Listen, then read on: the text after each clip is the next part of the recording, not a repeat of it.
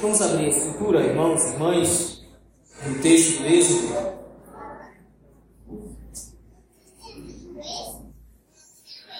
Êxodo, capítulo número 13.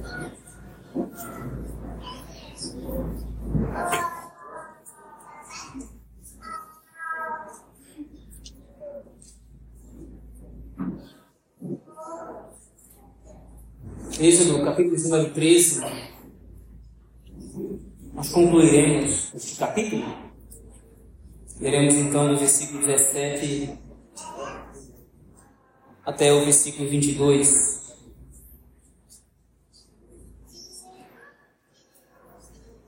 Êxodo capítulo 13,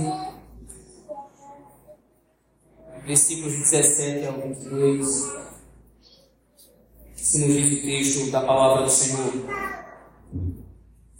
Tendo o Faraó deixado ir o povo, Deus não levou pelo caminho da terra dos filisteus, posto que mais perto, pois disse: Para que porventura o povo não se arrependa, vendo a guerra, e torne ao Egito.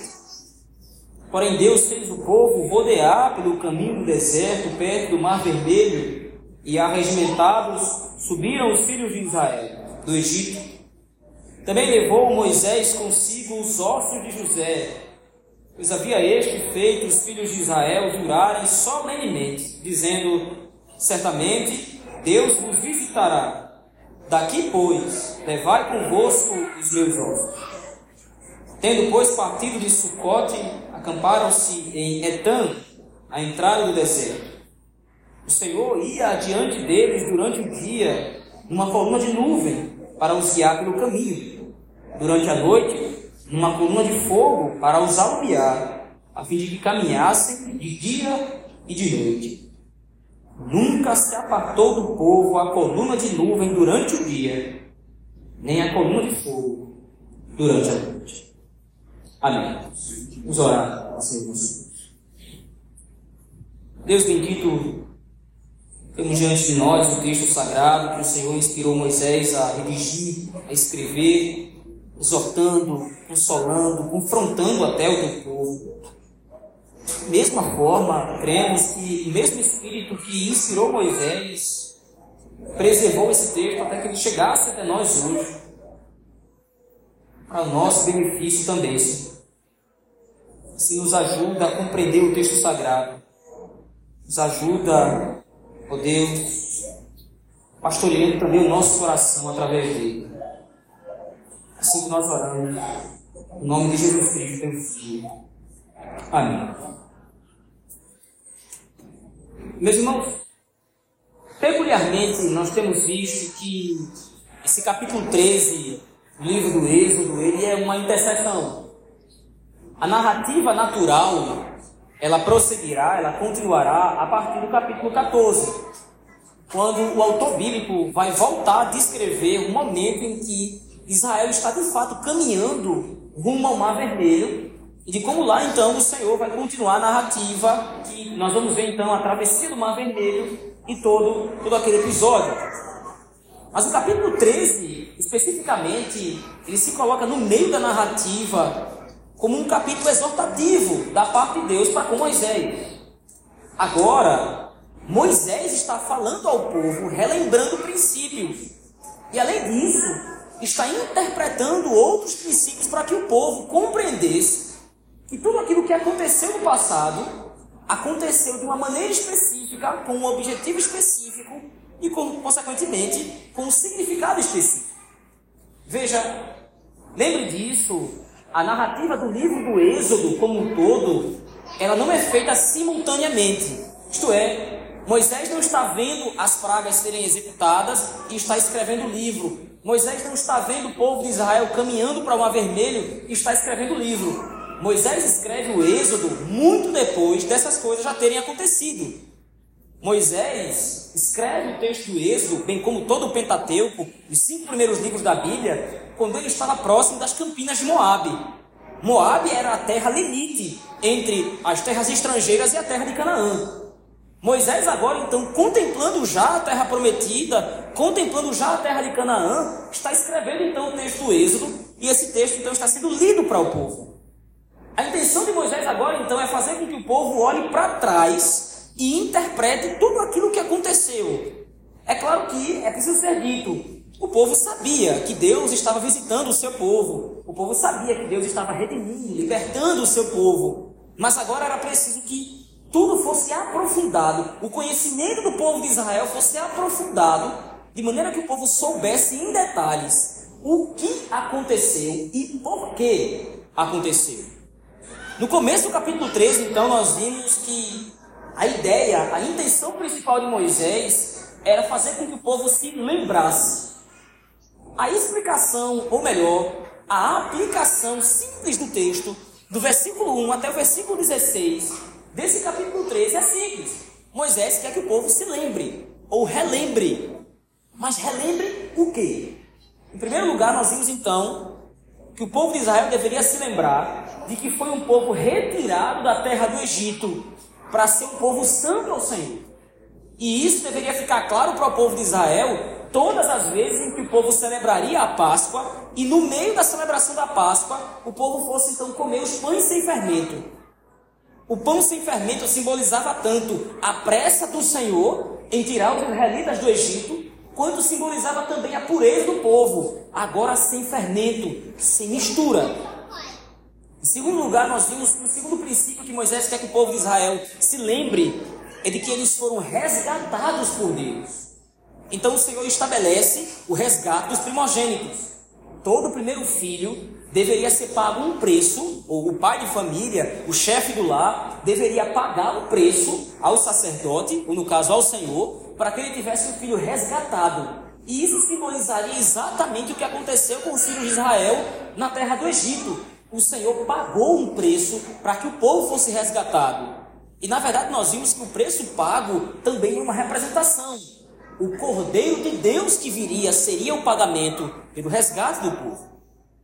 Mas agora, isso posto, a segunda coisa que Moisés quer que o povo de Israel compreenda é de que o cuidado, o amor do Senhor pelo seu povo é algo real. Deus ama profundamente o povo de Israel. Isto é, Deus não fez o que fez até aqui Deus não enviou dez pragas para o Egito.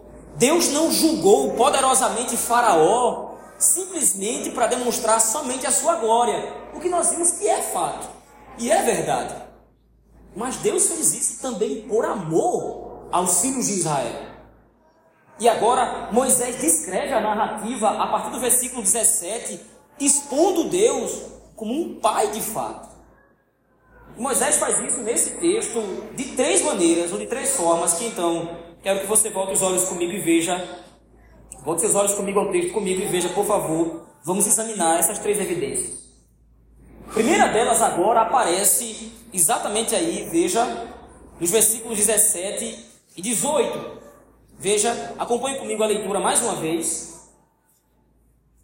O texto diz: Tendo Faraó deixado ir o povo, Deus não o levou pelo caminho da terra dos filisteus, posto que mais perto. Pois disse: Para que porventura o povo não se arrependa vendo a guerra e torne ao Egito. Porém, Deus fez o povo rodear pelo caminho do deserto, perto do Mar Vermelho, e arregimentados subiram os filhos de Israel do Egito. Veja Existem alguns recursos que o autor bíblico usa para dar ênfase àquilo que ele quer expor. E nesse momento, o recurso que Moisés usa é ele dizer aquilo que estava no coração de Deus, ou seja, aquilo que o próprio Deus havia pensado. Naturalmente, em língua portuguesa, esse tipo de recurso é o narrador onisciente, é o narrador que no texto observa todos os detalhes. Os próprios personagens da narrativa não têm acesso a todos os detalhes, mas o narrador, aquele que narra os fatos, narra o episódio, ele tem acesso a todos esses detalhes. E agora então Moisés usa exatamente esse recurso para demonstrar o tamanho do amor de Deus pelo povo. Veja, ele diz claramente: Deus não guiou Israel ou os filhos de Israel pelo caminho que daria na terra dos filisteus. E ele mesmo argumenta: esse era o caminho mais perto. Esse era o caminho mais rápido Talvez na sua Bíblia, se você folhear as últimas páginas da sua Bíblia, tem um mapa lá, ou pode ser que haja um mapa lá demonstrando todo o trajeto da travessia do povo de Israel na terra do Egito. Alguns teólogos chegam a crer, ou chegam a estimar, que da terra de Gósen, no Egito, até a terra de Canaã, todo esse trajeto não daria mais do que poucos dias. E nós sabemos que todo o trajeto de Israel até a terra de Canaã dura 40 anos. Mas por que, que dura 40 anos? Mais à frente na narrativa nós vamos ver, porque o povo de Israel se rebelou contra o Senhor e aquela geração que se rebelou contra Deus então deveria ser destruída. Por isso a jornada dura 40 anos. Mas existia um caminho ainda mais próximo, um caminho ainda mais curto. Mas esse caminho daria na terra dos filisteus. E aí então agora Moisés introduz o pensamento do próprio Deus. Por que foi que Deus guiou o povo de Israel por um caminho mais distante. Por que foi que Deus não guiou o povo de Israel? Será que Deus não seria poderoso para de repente fazer cessar a guerra? Será que Deus não seria poderoso de repente para destruir os filisteus de uma vez por todas? Não sei, fazer cair fogo do céu e destruir aquele povo? Veja, não é essa a preocupação de Moisés no que Deus poderia fazer, mas a preocupação de Moisés é o que foi que Deus fez e por que fez. Veja, acompanhe comigo novamente a leitura do versículo 17. Moisés agora revela o coração do próprio Deus.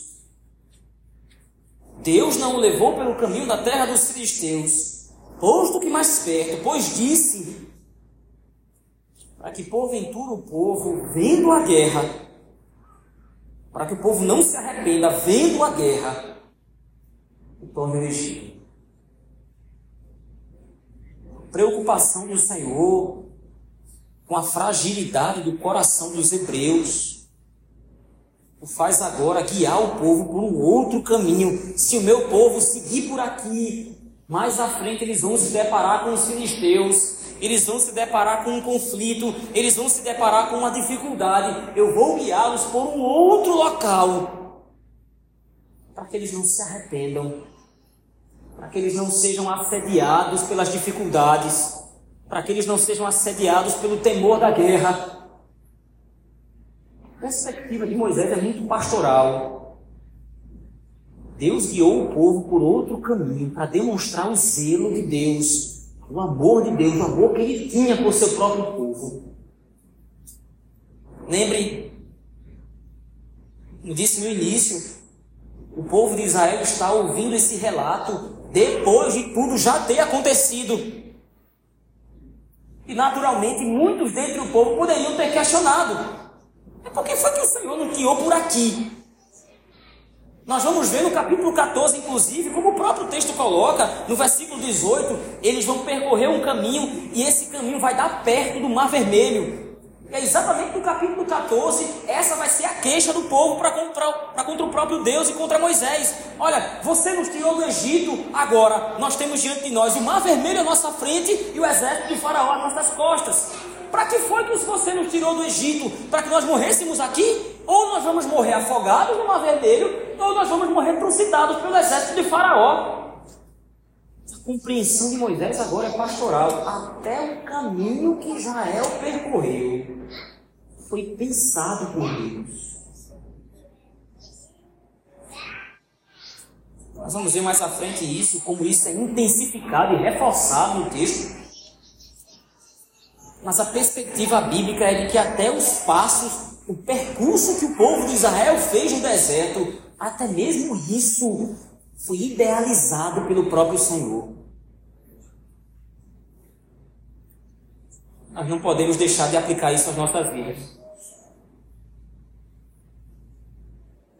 Quantas vezes nós não nos questionamos com relação ao percurso da nossa vida?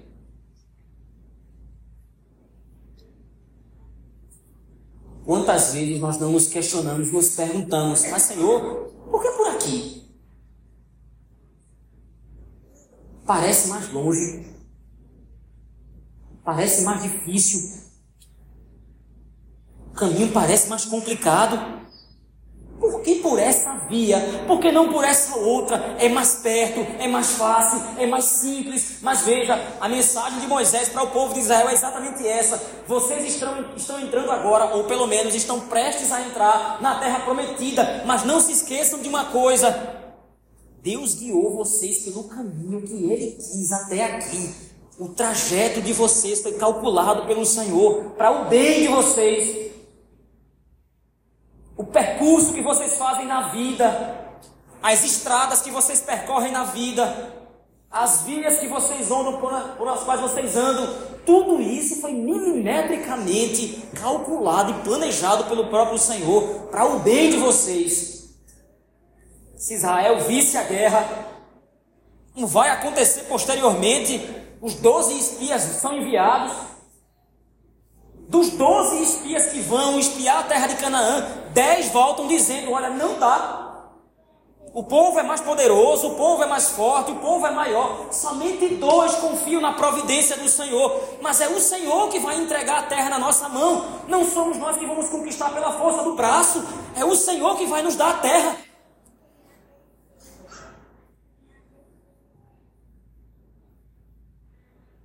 É o Senhor quem conquista os seus inimigos para o seu povo, é o Senhor quem guia o seu povo. Quantas vezes o Senhor não guiou você pelos caminhos dele? Agora você pode fazer exatamente como o povo de Israel. Olhe para trás. Olhe para trás na sua história. Veja se o caminho não foi mais difícil, veja se o caminho não foi mais longo, mas veja se Deus não demonstrou a sua graça e a sua misericórdia sobre você nesse trajeto. Não para por aí, o texto continua. A segunda evidência do cuidado paternal do Senhor sobre o seu povo, Moisés revela agora aos filhos de Israel. Veja, agora Moisés traz à memória do povo uma referência do passado também. Veja aí, leia comigo, por favor, os versículos 19 e 20. Também levou Moisés consigo os ossos de José, pois havia este feito os filhos de Israel jurarem solenemente, dizendo: Certamente Deus vos visitará. Daqui, pois, levai conosco os meus ossos. Tendo, pois, partido de Sucote, acamparam-se em Etã, a entrada do deserto. E veja, lendo esse texto, a princípio, lendo esse texto de maneira corrida, o que nos parece é que Moisés está registrando somente o cumprimento das promessas dos filhos de Israel. Você voltar, de fato, no capítulo 50 do livro de Gênesis, perto do final do capítulo, é exatamente isso que está registrado lá. Mas o contexto em que aquilo acontece é que interpreta o que Moisés está citando aqui de uma maneira completamente diferente, ou de uma maneira mais ampla. Se você se lembrar, em Gênesis 50, Jacó morre. E quando Jacó morre, agora os onze irmãos de José se reúnem e dizem: Agora Jacó morreu, nosso pai morreu, José vai querer se vingar. Nós vendemos José ao Egito, ou pelo menos nós vendemos aos ismaelitas. Os ismaelitas venderam José ao Egito. No Egito, José foi parar na casa de Potifar. Da casa de Potifar, José foi para a prisão. Agora, o nosso pai está morto e José vai querer se vingar. Então os onze irmãos de José chegam para ele e dizem: Olha, nosso pai mandou você nos perdoar antes de morrer. Mas José interpreta a perspectiva de José completamente diferente de seus onze irmãos. José ouve o relato dos irmãos, ouve a fala dos irmãos, ele diz: Olha, acaso eu estou no lugar de Deus? Vocês intentaram o mal contra mim, mas Deus mudou o mal em bem, para que se conserve em vida toda essa gente que vocês agora veem. Vocês me venderam aos ismaelitas, os ismaelitas me venderam aos egípcios. No Egito eu fui parar na casa de Potifar e lá armaram contra mim e eu fui preso. Mas da prisão eu fui, eu fui governador do Egito. Tudo sempre esteve debaixo da mão do Senhor. Para quê? para que se conservasse toda essa gente em vida. Se você se lembrar, o contexto da história de José, o contexto está, em que está acontecendo uma grande fome na terra de Canaã. Jacó sai da terra de Canaã para o Egito exatamente porque lá tem fome e só no Egito há pão, só no Egito há cereais. Quando Moisés agora, no versículo 19, cita a história de José, o que ele está colocando agora é exatamente isso. José havia dito que Deus nos visitaria e nos visitou. José, que é um dos maiores símbolos que vocês têm até esse momento do cuidado providente do Senhor. Deus cuidou de Jacó, não deixou Jacó passar fome. Enquanto em toda a terra havia fome, enquanto toda a terra estava perecendo, Deus providenciou pão para o seu povo, tirou Jacó da terra de Canaã conduziu ao Egito através de toda a trajetória da história de José. Quando Moisés agora cita nesse versículo 19 que ele está levando os ossos de José, o que ele coloca para o povo de Israel é exatamente isso. Aqui estão os ossos do homem, que é símbolo da graça providente do Senhor. Aqui está os ossos do homem que o Senhor usou como instrumento para que o seu povo fosse saciado, enquanto toda a terra havia fome.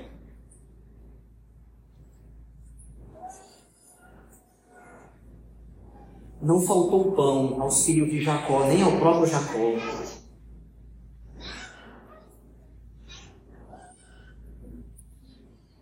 Deixa eu perguntar a você. Quantas vezes você passou fome?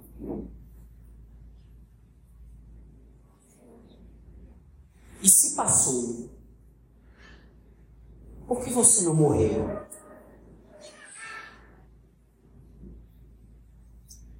Por que é que você acha que ainda está vivo? O que é que você acha que sustenta a sua existência? Quem você acha que lhe alimenta?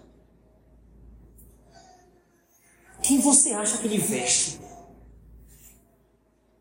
Quantas vezes o Senhor falhou na sua promessa de cuidar de cada um dos seus filhos na sua vida? Quantas vezes Deus deixou que você passasse necessidade ao ponto de isso lhe destruir? Por quantas vezes ao longo da sua trajetória o Senhor não sustentou quando parecia impossível que o sustento chegasse?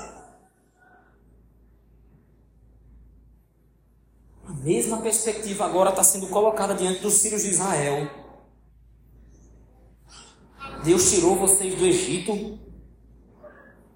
E a promessa do Senhor é que vocês vão chegar agora numa terra que mana leite e mel. E se já não bastasse a própria saída da terra do Egito, como se não bastasse os próprios 40 anos que vocês passaram no deserto, comendo maná, comendo as codornizes, não deixando faltar nada. Existe um símbolo na história de vocês que demonstra o quanto Deus é providente e cuidadoso. Aqui os ossos de.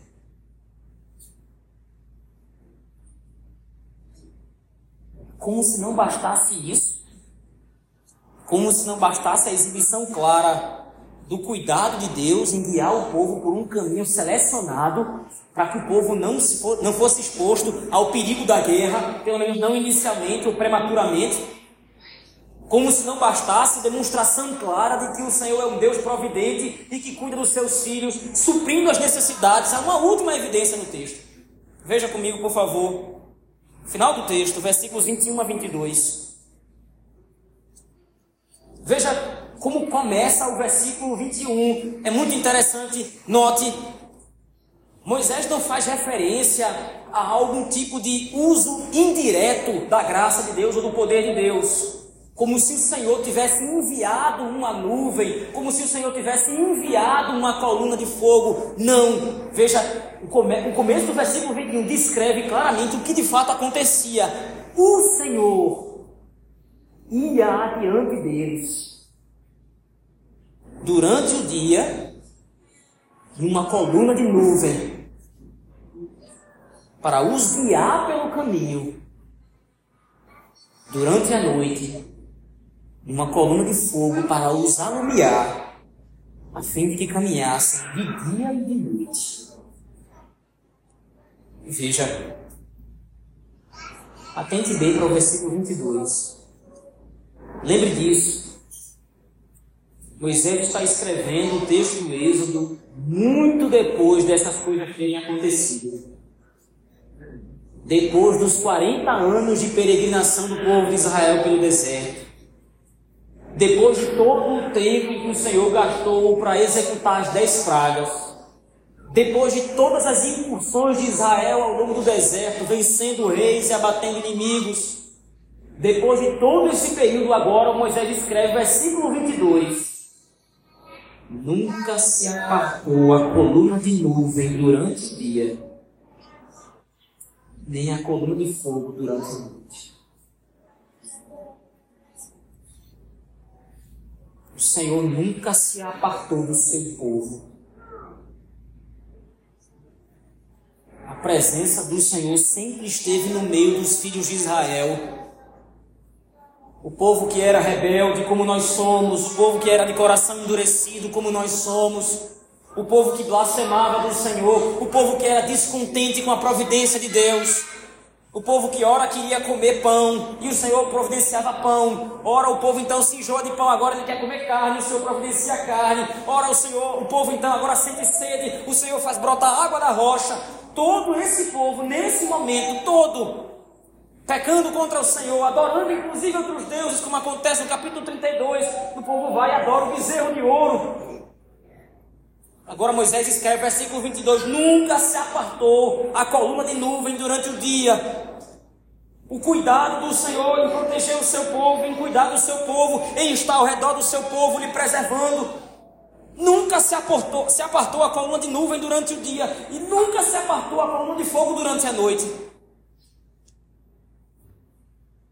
O grande problema do nosso coração é exatamente compreender essa realidade. É muito mais simples, é muito mais fácil confiar na força do braço. Nós tendemos a acreditar que nós podemos suprir as nossas necessidades. Nós tendemos a acreditar que nós podemos suprir aquilo que nós precisamos. Que o modo como administramos a nossa vida é muito sábio. Nunca estamos satisfeitos com aquilo que o Senhor Deus faz. Momento após momento, as Escrituras nos convidam, meus irmãos, a confiar no Senhor. Momento após momento, as Escrituras nos dão provas fartas do quanto o Senhor cuida do seu povo. Mas nós nunca confiamos. Agora Moisés coloca isso para o povo de Israel. Olhem para o que aconteceu. O Senhor guiou e trouxe vocês por um caminho que Ele escolheu para que o coração fraco de vocês não fosse desviado, para que o coração fraco de vocês não fosse vencido pelo temor da guerra. O Senhor trouxe vocês por um caminho específico. Durante todo o tempo em que vocês estão peregrinando, o Senhor demonstrou para vocês que é um Deus providente. A prova terminante disso está aqui, os ossos de José, que creu que o Senhor nos visitaria e que certamente visitou. Por fim, vocês viram durante todo o trajeto coluna de nuvem durante o dia, guiando o povo pelo caminho. Vocês viram a coluna de fogo à noite para iluminar o trajeto. São três experiências que Moisés agora seleciona de toda a história de Israel para demonstrar ao povo o cuidado, o amor paternal do Senhor. Deus não tirou vocês, ou outras palavras, Deus não tirou vocês do Egito de maneira indireta. Deus não tirou vocês do Egito por capricho. Deus ama vocês. Interessantemente, essa é uma das mensagens que hoje mais se ouve à luz das Escrituras. Que Deus nos ama, que Deus cuida de nós, que Deus é providente, que Deus é gracioso. Todas essas coisas são as mensagens que nós mais escutamos. O que falta para nós não é a evidência na Escritura. O que falta para nós não é a pregação somente dizendo, afirmando e declarando que o Senhor realmente nos ama e que cuida de nós.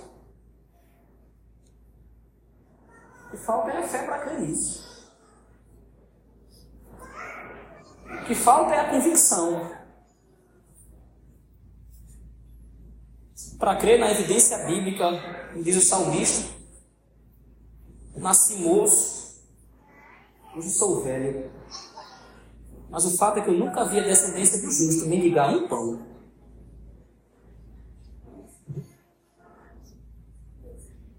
Jeremias chora ao ver Israel agora arrasado pelo exército babilônico. O Senhor cumpriu a sua palavra, dizendo que disciplinaria seu povo, mas no meio do caos, Jeremias ora ao Senhor, as misericórdias do Senhor são a causa de não serem consumidos.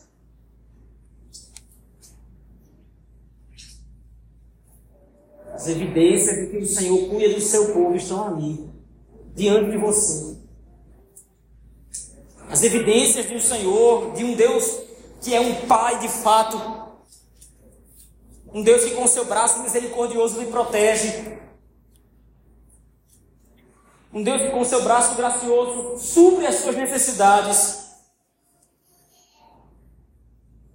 um Deus que guia você no trajeto da sua vida, nos mínimos detalhes, guiando você por um caminho seguro. Embora você e eu muitas vezes queiramos pensar o contrário. O que o texto agora coloca diante de nós é exatamente isso, uma verdade muito simples e direta. Uma aplicação única. O povo de Deus deve confiar que o Senhor está com sua igreja. A aplicação é simples. A lógica é evidente.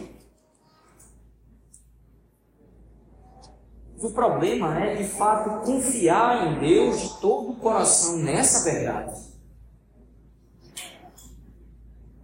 O problema nosso está em realmente descansar no amor e no cuidado do Senhor. Geralmente nós pensamos em Deus de uma maneira estranha e por causa, às vezes, até de falas exageradas que ouvimos ao nosso redor, de distorções que nós vemos muitas vezes, nós refrenhamos o nosso coração para não sentimentalizar a coisa demais. Mas o fato é que nós precisamos aprender a nos apropriar da verdade bíblica de que Deus nos ama.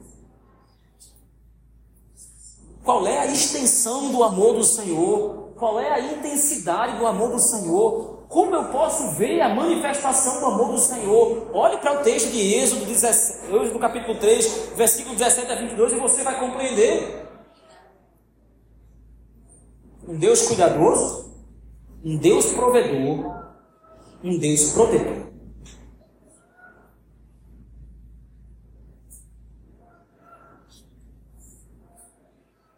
Não é raro nosso coração desviado dessa verdade. Mas apesar dos nossos pecados, apesar da corrupção do nosso coração em duvidar, o versículo 22 encerra para nós uma promessa. E aqui eu concluo. Em Cristo Jesus, nós recebemos uma evidência muito maior do que o povo de Israel recebeu. Nós não vemos mais agora uma nuvem nos cobrindo durante o dia. Nós não vemos mais agora uma coluna de fogo iluminando o nosso caminho durante a noite. Há algo muito mais poderoso agora agindo através de nós e em nós a promessa do versículo 22 é que o Senhor nunca se apartou do povo nas suas representações desse contexto. A coluna de nuvem nunca se apartou durante o dia e a coluna de fogo nunca se apartou durante a noite. Como disse, nós não temos mais uma coluna de nuvem, nós não temos mais uma coluna de fogo. Agora nós temos o próprio Espírito habitando nossos corações diretamente.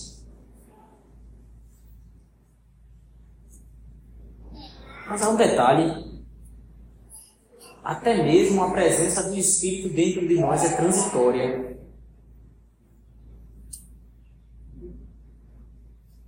E nós estamos aguardando é um momento em que nós vamos ser unidos visivelmente ao próprio Cristo. Aquele momento,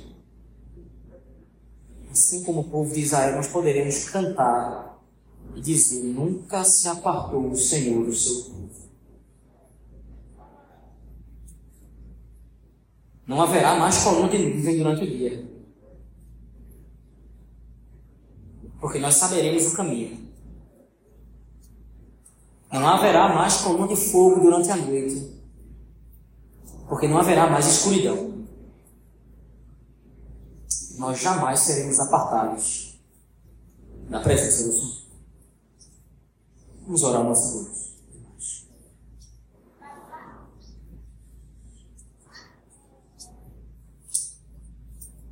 Deus Todo-Poderoso. Pai benigno. Como o nosso coração é fraco. Como o nosso coração é frágil.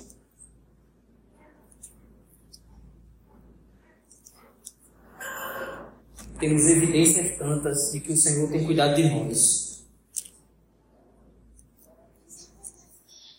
Temos provas tantas de que o Senhor tem zelado pelo seu povo.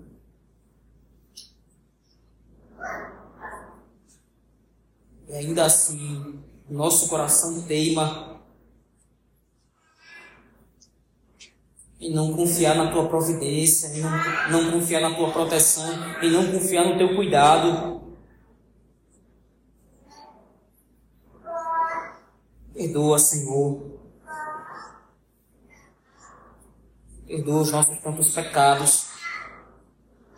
Perdoa a nossa teimosia.